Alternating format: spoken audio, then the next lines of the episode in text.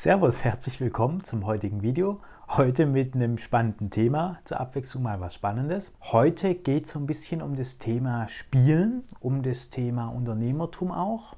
Hintergrund ist der, ich war auf der Messe in Stuttgart, auf der Kreativmesse. Das ist im Herbst so, ich würde sagen, ein Wandel aus vier Messen, wo es ums Thema Wohnen, ums Thema Haustier und ums Thema Spiel und um nochmal irgendwas geht. Ich gehe nicht so oft auf Messen, deswegen war das für mich mal wieder spannend und eine Abwechslung. Und es war doch sehr interessant zu sehen, so das Konzept Messe und vor allem auch das Thema Spiel. Das fand ich spannend, weil Spielen ist ja, zumindest bei den Spielen, die da vorgestellt wurden, wie Lego und so weiter und so fort, ja das Wiederholen von eintönigen Dingen, also das, das Setzen eines Legosteins auf den anderen und das macht man stundenlang, tagelang, fast schon als Beruf dann irgendwann, zumindest vom zeitlichen her. 1200 Stunden. Irre. Oder Modelleisenbahnbau, wo man dann eine irre Zeit aufwendet, um eine Landschaft nachzubauen. Und das hat ja durchaus auch was Stupides, also gerade Lego. Es ist halt das Zusammensetzen von Dingen.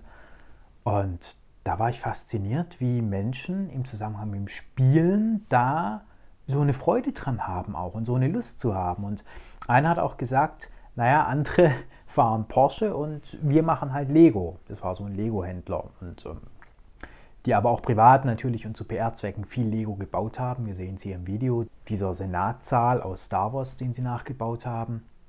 Also unglaublich beeindruckend. Meine Frau war sehr sauer, als ich sie dazu gezwungen habe, da, da mitzumachen. mitzumachen ja. ja. das finde ich ja sowieso spannend. Was, was, also, was bewegt einen denn dazu? Oder wo liegt denn die Faszination daran? Größtenwahn, glaube ich. Okay. Nein, wir wollten was, was umsetzen, was, was für, ähm, für ein Event geplant war. Also wir haben 1000 Stunden Konstruktionszeit gehabt dafür und dann ungefähr 3000 äh, Arbeitsstunden an, an reinem Bauen. Das äh, haben wir in acht Monaten dann gebaut. Irre. Mir ist da mal wieder klar geworden, was die geistige Haltung ausmacht, weil Haushalt ist ja ähnlich, stupide irgendwo, ist ja auch immer das Gleiche, aber den machen viele Menschen ja bedeutend weniger gern. Und spielen tun die Menschen gerne, weil es ihre Sache ist und sie das aus freien Stücken heraus tun. Also ich habe auf der einen Seite mal wieder einen Beleg dafür gefunden, dass es mehr die geistige Haltung ist als die Sache an sich. In der U-Bahn habe ich mich unterhalten mit der Freundin, mit der ich auf der Messe war. Und da saß uns in der Bahn jemand gegenüber, recht unscheinbar. Ich habe ein bisschen mitgehört. Ja. Ich bin Aussteller nämlich bei der Messe, habe gerade ein Unternehmen gegründet. Ah, Allerdings okay. kein Likör, sondern Spielzeug. Ja. Vielleicht kann, willst du da noch irgendwas machen.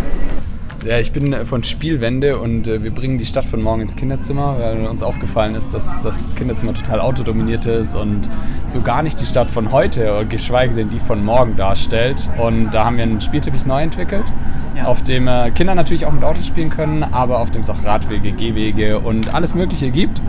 Und äh, passend dazu, weil es das auch noch nicht gibt, hier passenden Fahrräder ähm, die es ebenfalls noch nicht im Kinderzimmer gibt. Da haben wir auch ein Lastenrad aus Holz, ähm, das modular ist. Das heißt, man kann verschiedene Aufsätze äh, draufsetzen, sodass Kinder richtig kreativ spielen können, nicht nur aufs Auto angewiesen sind, sondern eben mit dem spielen können, was ihnen Spaß macht. Greift da ein extrem spannendes Thema auf, nämlich dass quasi Menschen durch das geprägt werden, mit was sie sich als Kind umgeben. Also das kann ich aus meiner Erfahrung bestätigen. Ich wollte ein Bekannter von uns hatte immer schöne große fette Autos.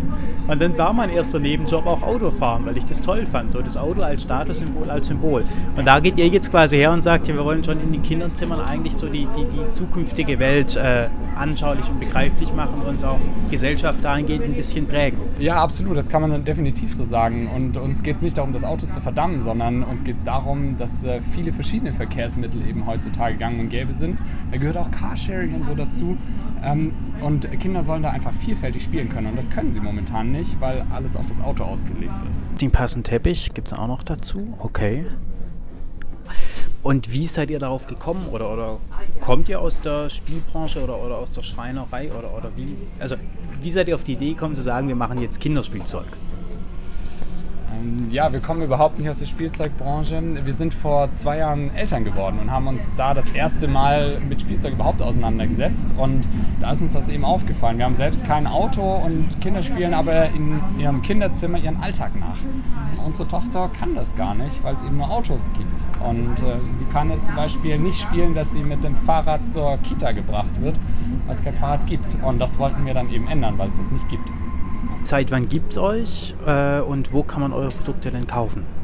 Wir sind äh, ziemlich neu gegründet. Äh, erst im August haben wir uns gegründet und unsere Produkte kann man inzwischen über unseren Online-Shop vorbestellen. Die werden gerade in diesem Moment produziert und äh, können dann rechtzeitig zu Weihnachten dann ausgeliefert werden auf spielwende.de. Äh, wir produzieren unsere Produkte komplett in Deutschland, also die Fahrräder und auch den Spielteppich. Gerade beim Spielteppich hat das Seltenheitswert. Es gibt kaum Spielteppiche, die in Deutschland produziert werden.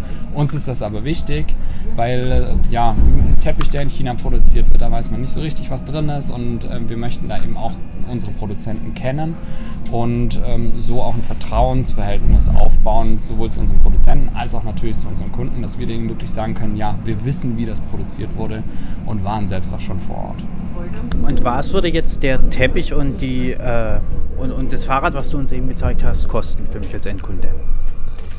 Ähm, wir haben zwei verschiedene Größen beim Teppich. Der kleine kostet 99 Euro und der große 199 Euro. Und äh, das äh, Lastenrad äh, kostet 49,99 und das normale Fahrrad 29,99